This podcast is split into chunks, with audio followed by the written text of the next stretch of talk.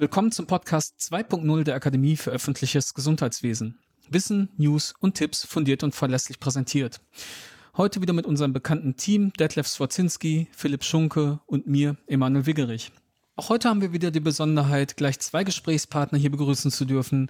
Zum einen Frau Dr. Zimmermann. Sie ist von der Stabsstelle Gesundheitsplanung vom Gesundheitsamt der Stadt Nürnberg. Hallo, Frau Zimmermann. Ja, hallo, grüße Sie. Und Herrn Professor Zimmermann. Er ist Professor für Wirtschaftsinformatik und Statistik an der Technischen Hochschule Nürnberg. Hallo, Herr Professor Zimmermann. Grüße Sie, hallo. Ja, wir wollen heute zusammen über das Thema Containment nach dem Fließbandprinzip sprechen. Und da direkt vielleicht die erste Frage an Sie, Frau Dr. Zimmermann. Zu Beginn der Pandemie hatten ja die meisten Ämter unsere allseits beliebten und bekannten Excel-Tabellen zur Kontaktpersonennachverfolgung angewandt. War das auch in Nürnberg so? Ja, tatsächlich. Das war auch in Nürnberg so. Das heißt, wir haben die ersten Excel-Listen von dem Landesamt für Gesundheit und Lebensmittelsicherheit bekommen. Und da hieß es, bitte tragt da täglich die Fälle ein und meldet uns dann die Fälle. Und das haben wir natürlich brav gemacht und das ging auch ganz gut bis zu einer gewissen Fallzahl. Also das heißt, wir haben sowohl mit den Excel-Listen gearbeitet, als auch natürlich uns einen Überblick verschafft über Mindmapping, Flipchart, Metaplanwälde. Also da waren wir noch sehr analog unterwegs, um einen Überblick über die Fallzahlen zu haben. Das hat sich aber relativ schnell geändert. Ab Mitte März sind dann viele Mitarbeiter vom Gesundheitsamt hinzugekommen, um die Fallbearbeitung zu bewältigen. Und dann hat sich das ja klar verändert. Mhm. Jetzt haben Sie gerade die Fallzahlen erwähnt. Da hätte ich, würde mich noch interessieren, können Sie ungefähr sagen, ab wann Sie dann nicht mehr in der Lage waren, also ab welcher Fallzahl Sie gemerkt haben, das alte System mhm. funktioniert nicht? Ja, ich denke, es war so, ja, bis zum Fall äh, Nummer 20, 15, 20 ging es noch ganz gut mit unserem System. Da haben wir das analog und mit Excel ganz gut hingekriegt. Und dann wurden die Mitarbeiter, die es bearbeiten mussten, eben auch so viel. Und dann ist ja, wie, wie gesagt, die Excel-Listen, da können nicht beliebig viele Mitarbeiter dran arbeiten. Das heißt, das System krachte dann immer mal wieder zusammen oder es löschte wer aus Versehen. Von daher hatten wir da ziemlich viel mit technischen Schwierigkeiten auch zu kämpfen. Und da musste ruckzuck dann auch eine andere Lösung her. So, und dann kam der Professor für Wirtschaftsinformatik und Statistik und sagte, das muss anders gehen. Herr Professor Zimmermann, was haben Sie dann anders gemacht? Was haben Sie vorgeschlagen? Ja, das ist, glaube ich, relativ naheliegend für ähm, jede Person, die irgendwo in, in solchen Prozessen steckt, dass Excel erstmal sehr flexibel ist und man kann es sehr schnell nutzbar machen, aber wir sagen, es skaliert nicht gut. Das heißt, Sie können es nicht mit vielen Personen nutzen. Sie können nicht sehr viele Daten eingeben und das, was man dafür nutzt, ist letztlich einfach ein professionelleres Datenbanksystem und entsprechend dann Oberflächen, wo Sie die Daten erfassen können und auslesen können und wo Sie auch ja, dokumentieren können, was gemacht wurde, damit alle auf einer Datenbasis arbeiten und nicht in vielen verschiedenen verteilten in dem Fall Excel-Dateien, die Informationen abliegen und man keinen Überblick mehr bekommt. Und das war eigentlich der Ansatz, dass wir da eine Datenbank aufbauen und die hat man dann eben ja, mit der Stadt Nürnberg, mit dem IT-Teil dort ins Leben gerufen, aufgebaut. Das war ja jetzt noch ganz abstrakt. Jetzt müssen wir es noch mal ein bisschen konkreter machen. Welche Prozesse sind denn da abgebildet worden? Welchen Vorteil bildet dann jetzt diese Art der Abarbeitung? Also die Prozesse sind an sich natürlich alle die, die in den Containment-Prozessen vom RKI bekannt sind. Das heißt, die Personen müssen erfasst werden, ihre Kontaktpersonen müssen erfasst werden. Wir haben äh, diese tägliche Erfassung von den Zuständen, also wie geht es den Kontaktpersonen oder auch den Indexpersonen diese Überwachung. Und wir legen sogenannte Maßnahmen natürlich auch an, also dass wenn ein Test erfolgt ist, das muss dokumentiert werden, wenn jemand eine Quarantäne erhalten hat und wie lange gilt die, das wird alles dort abgebildet. Das sind sozusagen die, die Kernaufgaben dieses Systems. Und die Frage ist, wie man das dann natürlich organisiert, also wie sie dann die Personen organisieren, die mit diesem System arbeiten. Mhm. Ja, Professor Smann, wie kann dann so eine Organisation aussehen? Beziehungsweise, ja, wie muss ich mir das jetzt vorstellen? Sie haben die verschiedenen äh, Bestandteile ja genannt, die verschiedenen Prozesse, die Sie dort definiert haben, des Containments. Wie wurde das umgesetzt? Also zu Beginn wurde es so umgesetzt und kann sicherlich Frau Zimmermann besser dann in Details nochmal gehen, dass Experten Teams quasi gebildet worden sind mit Ärzten und Experten, die sich so von Anfang bis Ende um eine kranke Person und deren Kontaktpersonen gekümmert hat. Ja, also im, aus der Betriebswirtschaft würde man sagen, so one face to the customer, eine Person, ein Team kümmert sich die ganze Zeit. Sie haben immer einen festen Ansprechpartner. Das hat natürlich aus Sicht der kranken Person einen Vorteil, gibt aber auch Nachteile, denn sie müssen dann in diesem Team auch alle Schritte beherrschen. Und das war tatsächlich dann ein Problem, was man nicht in der ersten Phase, aber dann im Sommer gemerkt hat und auch später dann in, in Richtung Herbst, weil immer mehr Aufgaben dazu kamen. Also ganz Deutschland, alle haben ja erst gelernt, wie funktioniert Pandemie, welche Sonderfälle gibt es, welche Behandlungspfade quasi muss man bedenken, wenn jetzt jemand in der Schule ist oder in einem Heim und, und, und. Und dieses ganze Wissen wurde ja in Regeln gegossen und diese ganzen Regeln mussten ja befolgt werden von solchen Teams. Und da kriegt man vielleicht dann so ein Gespür, dass es dann zunehmend anstrengender wird, in so einem Team alle Regeln noch zu kennen und erst recht, wenn sie dann neue Personen dazu nehmen. Jetzt haben Sie gerade Ihre Frau ins Spiel gebracht. Den Ball nehme ich natürlich gerne auf. Frau Dr. Zimmermann, aus Sicht jetzt aus der Praxis, welche Erfahrungen haben Sie denn gemacht? Wie haben Sie die Umsetzung empfunden? Ja, zunächst mal kamen wir damit sehr, sehr gut zurecht, ein eigenes System zu haben. Und positiv war vor allem, dass wir das mit unserer eigenen IT und mit Hilfe der Technischen Hochschule Nürnberg selber gebaut haben quasi. Und dann entstand dieses System innerhalb ja, kurzer Zeit, innerhalb einer Woche. Und wir als Mitarbeiterinnen und Mitarbeiter hatten die Möglichkeit, an der Gestaltung auch mitzuwirken. Das heißt, es war zunächst auch mal ein Wunschkonzert. Was brauchen wir alles in der Datenbank? Was ist nötig, um die notwendige Fallbearbeitung auch tatsächlich voranzubringen? Und so haben wir eine ganz hohe Identifikation der Mitarbeiter auch mit diesem System gehabt. Also wir haben uns diebisch gefreut, als es dann so richtig gut funktioniert hat und wir von diesen alten Excel-Listen endlich loslassen konnten und auf das neue System umgestiegen sind. Von daher haben wir sehr gute Erfahrungen gemacht, vor allem was die Motivation und die Identifikation der Mitarbeiter mit diesem System anbelangt. Ja, das hört sich ja wirklich sehr gut an. Äh, dieses Loslassen, was Sie gerade beschrieben haben, war es schwierig? Für die Mitarbeiterinnen und Mitarbeiter? Ja, ja, nach wie vor. Bei jedem Systemwechsel ist eine Schwierigkeit dabei, weil auch wenn es nicht funktioniert, man hat sich ja in gewisser Weise auch an diesen Zustand gewöhnt, weiß, wo die, wo die Tücken sind, weiß aber auch, wie man positiv vielleicht vorankommt. Von daher gab es kleinere Widerstände und wir haben erstmal geschaut, wie kommen wir denn mit dem System jetzt an unsere Mitarbeiter ran? Also wie kriegen wir sie denn möglichst schnell ins Arbeiten? Und das funktionierte insofern ganz agil an der Stelle, weil wir viele hatten, die unglaublich Lust darauf hatten, ein neues System auszuprobieren und die sehr genervt waren auch von der alten Logik. Und von daher ging es dann innerhalb ja, weniger Wochen, dass wir vollständig auch auf das neue System migriert sind. Das heißt, der Tipp für die anderen Gesundheitsämter, die vor ähnlichen Problemen stehen, Mitarbeiter mitnehmen und ja, motivieren. Frühzeitig beteiligen, motivieren, das ist, glaube ich, das A und O und den Prozess der Migration auch so transparent wie möglich zu gestalten. Und wir sprechen ja jetzt nur von dem Übergang von der Excel-Liste in unser eigenes stadtweites System. Ne? Wir sind noch nicht bei SORMAS. Aber das ist natürlich ähnlich und zu vergleichen. Ja, das war natürlich mein Stichwort jetzt, Herr Professor Zimmermann. Wenn ich jetzt mal in die Rolle eines deutschen Gesundheitsamtes mich versetze, dann würde ich ja sagen, oh, jetzt schon wieder eine neue IT-Lösung. Wir haben SORMAS, wir haben die Luca-App, wir haben unzählige Angebote jetzt im Augenblick. Was zeichnet denn Ihre Lösung jetzt aus? Wie arbeitet sie mit den anderen Lösungen am Markt zusammen? Sind Sie eine Stand-alone-Lösung? Ist Ihre Lösung vielleicht ein Vorbild für andere? Wo sehen Sie sich da stehen im Augenblick? Das ist eine sehr interessante Frage. Ich glaube, wir müssen da zwei Aspekte unterscheiden. Das eine ist tatsächlich die Technik, also die Software an sich. Das ist, heißt bei uns CCM-System, das ist ansonsten eben das SORMAS-System. Und das andere sind wirklich diese Prozesse, diese Arbeitslogik, wie arbeiten wir mit einer Software. Und ich hatte es schon angedeutet, in der zweiten Welle, ja, da mussten wir diese Arbeitsweise hinterfragen. Dieses mit den Fallteams, das funktionierte eben nicht mehr, weil eben die Personen zu viel können mussten, weil wir zu langes Training machen mussten. Wir hatten gar nicht genügend Trainingsmöglichkeiten. Wir hatten gleichzeitig auch Fluktuationen in Nürnberg. Ich glaube, auch das ist sehr typisch für viele Gesundheitsämter, dass natürlich Personen, die Abgeordnet sind, wieder zurückgenommen werden.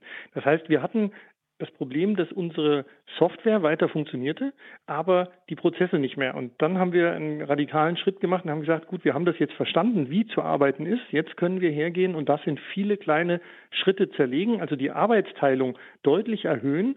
Und dadurch, dass wir dann Personen nur noch für einzelne Teilschritte zuordnen, müssen die nicht mehr so viel können, dann kann man sie auch leichter anlernen. Und wichtig ist, dass diese Arbeitsschritte natürlich wie ja, Zahnräder ineinander greifen oder wie so ein Flussprinzip von einem Becken ins nächste weiterfließen. Genau das haben wir dann eben umgesetzt. Das war Ende Oktober, als im Prinzip die Zahlen ja schon ganz extrem am Steigen waren und es wirklich kritisch war, auch in Nürnberg, was die Kontaktverfolgung anging. Und dieses Fließbandprinzip, dieses Zerlegen in Arbeitsteiligkeit, das ist, glaube ich, das, was man sehr gut auch mitnehmen kann, gerade auch in eine zentralisierte Software wie SORMAS, weil ansonsten muss man schon selbstkritisch sagen, wenn wir alle vorher gewusst hätten, dass es so eine zentrale Software geben würde und auch welche es sein würde am Ende, dann hätten wir die natürlich eingesetzt und nicht ein eigenes System entwickelt. Und natürlich ist auch jetzt hier in Nürnberg auch niemand dauerhaft interessiert daran, eine eigene Lösung am Leben zu erhalten, wenn es eine zentrale Lösung, die dann auch besser vernetzt ist und so gibt. Aber Sie haben völlig recht, der Wechsel ist natürlich nochmal ein ganz anderes Thema. Und das Interessante, unsere Herausforderung ist natürlich, wie kann man jetzt diese Prozesse, die wir in so kleine Schritte zerlegt haben, dieses Fließbandprinzip, wie können wir das in die Zukunft mitnehmen? Ja, das wäre jetzt auch nochmal meine Nachfrage gewesen. Sie haben ja, sind ja dann tatsächlich wirklich mal prozessorientiert vorgegangen. Das scheint mir extrem wichtig zu sein. Sie haben es in kleine Happen eben zerlegt. Wenn sich jetzt ein Gesundheitsamt dafür einfach interessiert, wie Sie die Prozesse jetzt beschrieben haben, können Sie da was anbieten? Können Sie anderen helfen? Können Sie anderen was zur Verfügung stellen?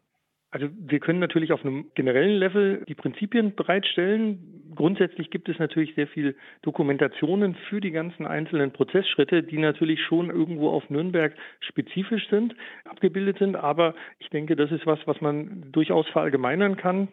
Da überlegen wir auch, ob wir das nicht zusammen mit dem HZI mal verallgemeinern, dass man so einen Vorschlag bekommt. Ich glaube, es ist nicht so, dass andere Gesundheitsämter nicht auch ihre Arbeit zerlegt haben. Und wir haben vielleicht eine etwas andere Zerlegung gemacht, vielleicht ist es ein bisschen detaillierter. Ich glaube, was besonders ist, dass wir sehr viel auch das in dem System dann immer dokumentieren und dadurch messbar machen. Das ist nämlich einer der Vorteile, dass wir dadurch auch eine Sichtbarkeit bekommen. Wo steckt jetzt Arbeit? Also wo ist der nächste Arbeitsvorrat eigentlich.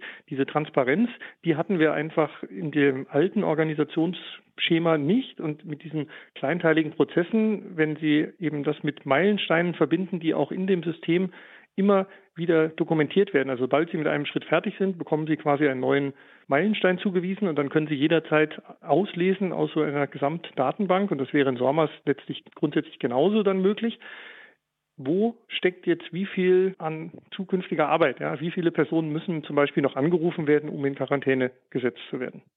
Das riecht doch eigentlich nach einer Publikation. Wird es die geben? In der Tat sind wir da gerade dabei. Es gibt auch zwei Publikationen von der Stadt Nürnberg und der TTH zusammen, die jetzt nicht als sozusagen redigierte Publikationen sind, die sind online abrufbar. Die Links können wir gerne bereitstellen, hier vom Gesundheitsamt direkt. Aber es wird daraus auch eine Gesamtpublikation geben. Aber natürlich sind solche Publikationen immer auch als auf einem etwas höheren Abstraktionsniveau als die ganz konkreten sozusagen Anwendungsschemata. Da müsste man dann ja fast schon ein Buch draus machen. Das ist vielleicht ein bisschen langwierig. Da müssten wir ein bisschen agiler sein, glaube ich, wenn wir noch eine Auswirkung auf die Nutzung jetzt demnächst haben, in der nächsten Welle vielleicht, die da droht. Zum Schluss möchte ich vielleicht noch mal eine These in den Raum werfen und da würde mich Ihrer beide Antwort eigentlich mal interessieren. Ich würde gleich vorschlagen, Ladies First. Sie hatten ganz toll beschrieben, wie es dazu kam, dass Sie die Idee hatten zu diesem, ja, zu dieser Prozessoptimierung. Es waren die steigenden Fallzahlen, es war die Arbeitsverdichtung, aber trotzdem ist das Personal gleich geblieben und äh, Sie haben ja diese Prozessoptimierung auch als Fließbandarbeit oft jetzt beschrieben. Da gibt es vielleicht manche Personen, die behaupten würden, ja, da kommt es zum Qualitätsverlust. Was würden Sie den Personen entgegnen? Ja, klar, ist eine berechtigte Frage, dass es zum Qualitätsverlust kommen kann. Wir haben zu dem Zeitpunkt, meine ich, im Oktober, als wir umgestellt haben, tatsächlich nicht so eine stabile Mitarbeiterzahl gehabt, sondern die hat sich im Sommer relativ gut abgebaut, weil dann die erste Welle vorbei war und man Hoffnung hatte, dass auch nichts Neues kam. Und als wir dann September, Oktober langsam das Personal wieder aufgebaut haben, hatten wir so eine Zeit des Umbruchs. Und gleich gleichzeitig sind die Fallzahlen gestiegen. Es war aber ein ganz gutes Zeitfenster für die Umstellung in diese kleinen Häppchen, weil wir konnten die Mitarbeiterinnen und Mitarbeiter relativ schnell einarbeiten in einen kleinen, übersichtlichen Schritt.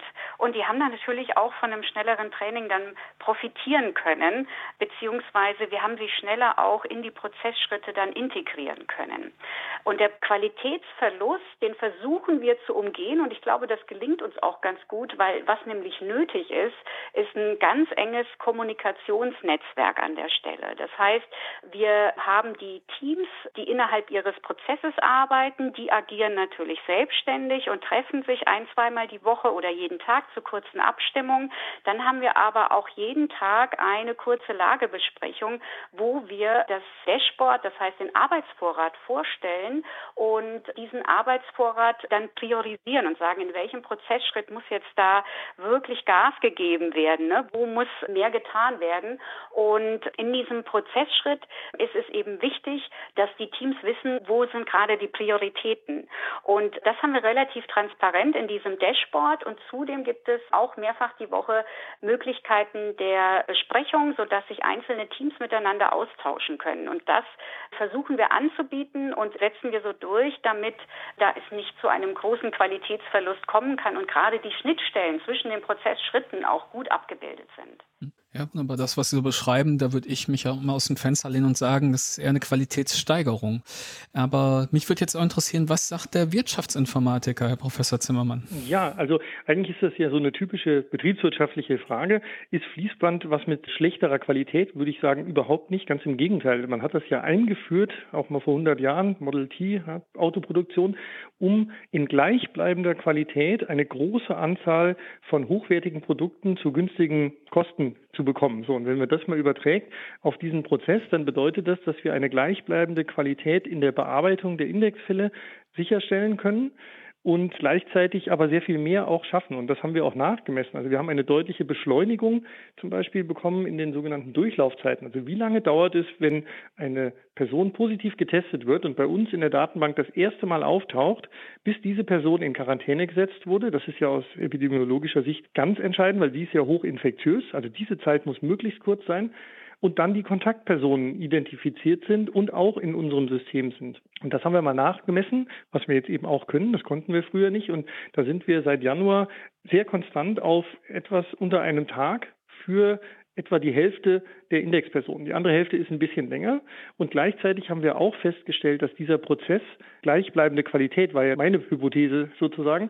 Ja, auch das konnten wir jetzt nachrechnen, weil die Schwankung, also die wie lange es dauert für einzelne Personen, dass diese Schwankungsbreite auch deutlich gesunken ist. Also die sogenannte Standardabweichung ist da auch auf etwa einen Tag oder unter einem Tag inzwischen, sodass wir jetzt im Januar sagen können, oder seit Januar muss man sagen, dass in Nürnberg die Indexpersonen, also von Bürgerinnen und Bürgern, die ganz normal eben hier sich krank melden müssen, positiv melden, dass man da in ein bis zwei Tagen eigentlich das alles abgesichert hat. Also sprich, die Personen können nicht mehr draußen infektiös rumlaufen, zumindest machen sie sich dann ordnungswidrig strafbar quasi und die Kontaktpersonen sind auch bekannt. Und das konnten wir im November, Dezember noch nicht in dieser Qualität gewährleisten. Da hat es eher stärker geschwankt.